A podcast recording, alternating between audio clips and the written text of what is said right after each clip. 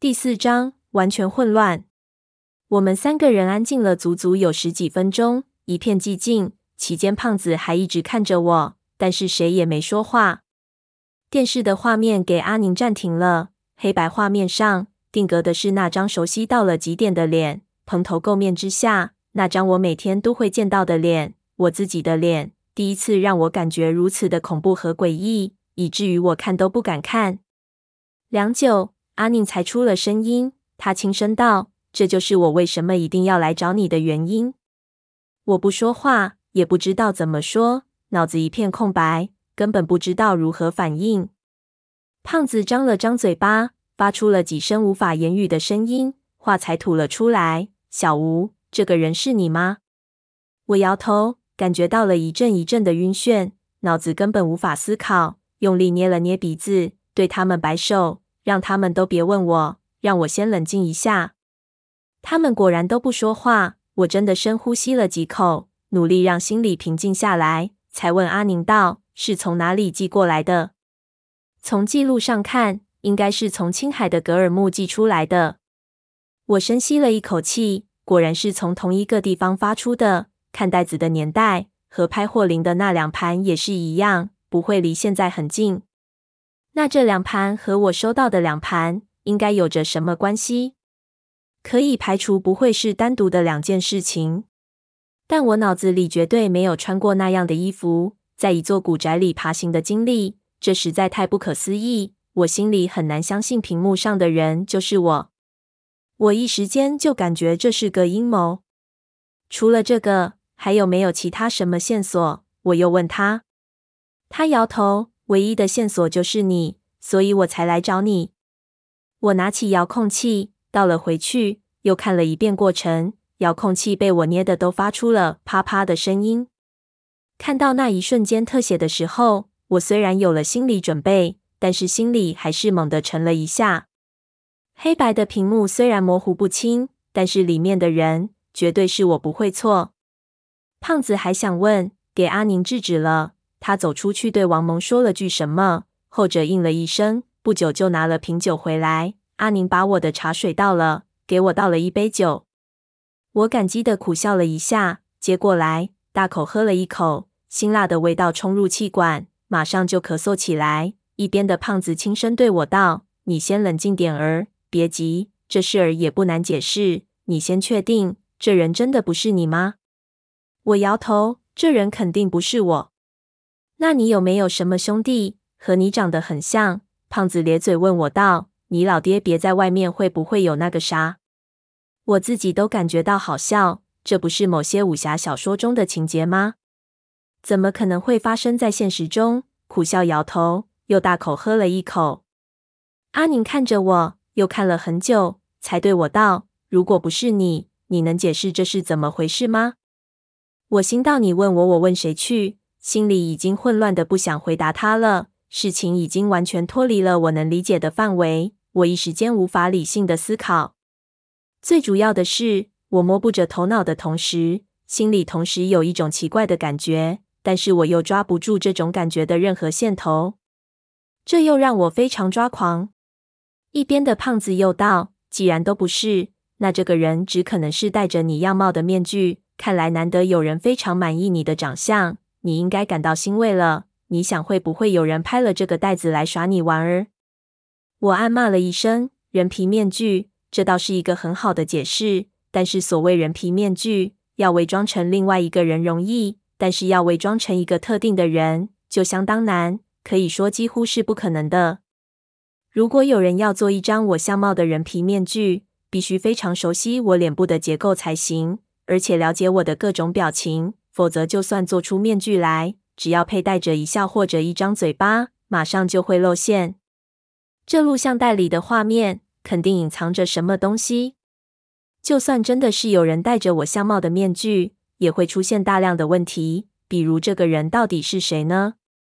他从哪里知道了我的相貌？他用我的脸又做过什么事情呢？怎么会出现在录像中？录像中的地方是哪里？又是什么时候拍摄的？和霍林的录像带又有什么联系呢？事情不是那么简单的。我甚至有错觉，心说又或者这个人不是戴着人皮面具的，我才是戴着人皮面具的。我摸了摸自己的脸，竟然想看看自己是不是无邪，然而捏上去生疼。显然我脸是真的，自己也失效。霍林的录像带以及有我的录像带，以张起灵的名义和吴邪的名义分别寄到了我和阿宁的手里。这样的行为总得有什么意义？一切的匪夷所思一下子又笼罩了过来。那种我终于摆脱掉的对于三叔谎言背后真相的执念，又突然在我心里蹦了出来。晚上还是楼外楼，我请胖子吃饭。还是中午的桌子。整个下午我一直沉默。阿宁后来等不下去了，就留了一个电话和地址，回自己的宾馆去了。让我如果有什么想法，通知他，他明天再过来。我估计就一个晚上，我也不会有什么想法，也只是应付了几声，就把他打发走了。胖子本来打算今天晚上回去，但是出了这个事情，他也有兴趣，准备再待几天。看看事情的发展。他住的地方是我安排的，而且中午没怎么吃饭，就留下来继续吃我的饯饭。那服务员看着我和胖子又来了，但是那女人不在，可能真以为被我们卖掉了，一直的脸色就是怪怪的。要是平时我肯定要开他的玩笑，可是现在实在是没心情。当时阿宁刚走，胖子就问我道：“小吴，那娘儿们不在了。”到底怎么回事？你可以说了吧？我朝他也是苦笑，说我的确是不知道，并不是因为阿宁在，所以装糊涂。胖子是一脸的不相信，在他看来，我三叔是大大的不老实，我至少也是只小狐狸。那录像带里的人肯定就是我，我肯定有什么苦衷不能说。我实在不想解释，随口发了毒誓，他才勉强半信半疑。此时酒菜上来。胖子喝了口酒，就又问我道：“我说小吴，我看这事儿不简单。你一个下午没说话，到底想到啥没有？你可不许瞒着胖爷。”我摇头，皱起眉头，对他道：“想是真没想到什么。这事儿我怎么可能想得明白？我就连从哪里开始想，我他娘的都不知道。现在唯一能想的就是这袋子到底是谁寄的。下午我想了很久，让我很在意的是。”第一，从袋子上的内容来看，我与霍林一样，也知道那摄像机的存在。显然，我并不抗拒那东西。第二，霍林的那盘带子拍摄的时间显然很早，二十世纪九零年代的时候应该就拍了。如果两盘带子拍摄于同一年代，那阿宁袋子里的我也应该是生活在九零年代。而那个时候，我清清楚楚的记得，我还在读中学。不要说没有拍片子的记忆了，就算样貌也是很不相同的。我是个阴谋论者，但如果我的童年也有假的话，我家里从小到大的照片怎么解释呢？我的那些同学朋友又怎么解释呢？现在看来，我最想不通的是谁寄出了这个袋子给阿宁的？他的目的是什么？难道他只是想吓我一跳？实在是不太可能。胖子拍了拍我，算是安慰，又自言自语道：“冒充你寄东西给阿宁的，会不会也是那小哥？”我叹了口气，心说这谁也不知道。想起阿宁对包裹署名的解释，心里又有疑问：如果阿宁的包裹是用化名寄出的话，会否我手上的这两盘袋子也是用的化名？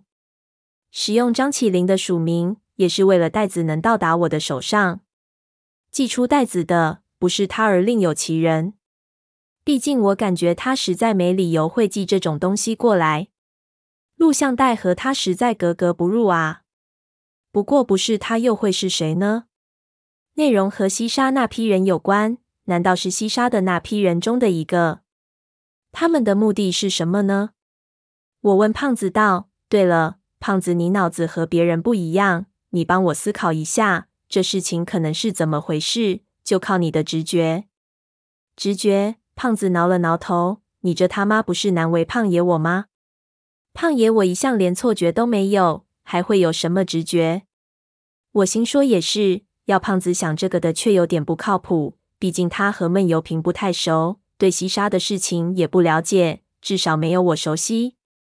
说起闷油瓶，那我又算不算了解这个人呢？我喝了口酒，一边就琢磨。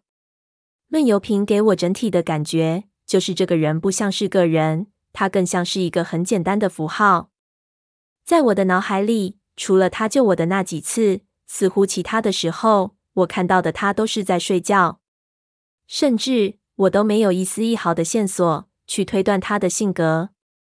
如果是普通人，总是可以从他说话的腔调或者一些小动作来判断出此人的品性，但是偏偏他的话又少得可怜。也没有什么小动作，简直就是一个一点多余的事情都不做的人。只要他有动作，就必然有事情发生。这也是为什么好几次他的脸色一变，所有人头上就开始冒汗的原因。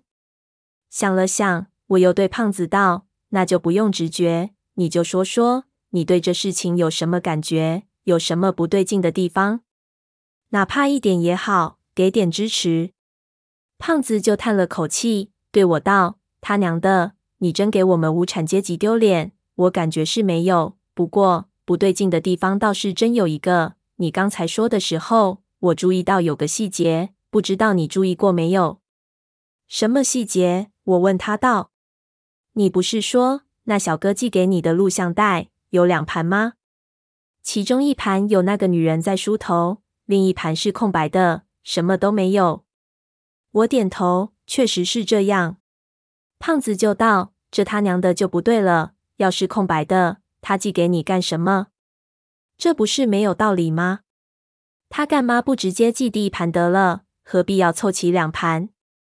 我叹了口气，当初我也考虑过这个问题，但是因为整件事情非常的匪夷所思，所以这些小方面的不合情理的地方，我也没有精力细细去想。当时感觉应该是对方别有用意。只是我并不知道他的用意而已。胖子听了就摇头，说：“不对，这事情如果照你这么想，那也太没有头绪了。咱们生活在真实的世界里，这不是悬疑小说，不应该有这么没头没脑的事情发生。我看咱们可能有点把事情想得太复杂了。也许对方寄这录像带来，有着十分简单的理由。”我脑子有点抗拒思考，不想去想，就让他说说他的想法。胖子道：“倒也不是想法，只是感觉到你想问题的方式不对，似乎是给人绕糊涂了。咱们直接点想，对方寄了两盘带子给你，一盘有内容，一盘没内容。也就是说，其中一盘完全可以不需要寄，而对方却还是寄出了，对不对？”我点头。胖子道：“那不就是了？这在这件事情中很正常，因为寄带子的人让人感觉到匪夷所思。”我们主观就认为他做任何事情可能都有着深意，但是他娘的，如果不这么想，假设寄东西的那小子是个普通人，你认为普通人在这种情况下会不会这么做？我想总不会吧。要是我寄袋子给你，我干嘛还搭一盘空白的寄过来？这不是有毛病吗？我感觉这里肯定有文章，你再想想看，是不是有道理？我点了点头。胖子永远会给人惊喜。确实，这个问题我没想到这么深。我靠到座椅上，想着胖子的话，陷入了沉思。一个普通人在什么情况下会用这种方式寄东西过来？一盘有内容的录像带加上一盘没有内容的录像带，这样的组合是什么用意呢？不要把问题复杂化。我告诫自己，用直觉去想，想想自己以前借录像带的时候。什么情况下会做这种事情呢？一想，还真想到点以前的事情，心里一跳，感觉到好像确实有一段时候自己也做过同样的事情。一边的胖子正在吃东坡肉，看我的样子，就问道：“怎么？想到什么了？”我歪了歪头，让他别说话，自己心里品味着刚才想到的东西。想着想着，以前的回忆就出现了。我沉吟了一声。突然一下就意识到是怎么回事了，猛地站起来，对胖子道：“我操，原来这么简单！别吃了，我们马上回去。”说着就往外跑去。胖子肉吃了一半，几乎喷了出来，大叫：“又不吃？中午都没吃，有你他娘的这么请客的吗？”我急着回去验证我的想法，回头对他说：“那你吃完再过来。”胖子原地转了个圈儿，也是拿我没办法，只好跟了过来。临走，对服务员大叫：“这桌菜不许收！”胖爷，我回来还得接着吃。他娘的，给我看好了，要是少跟葱，我回来就拆你们招牌！说着，跟着我就出了门。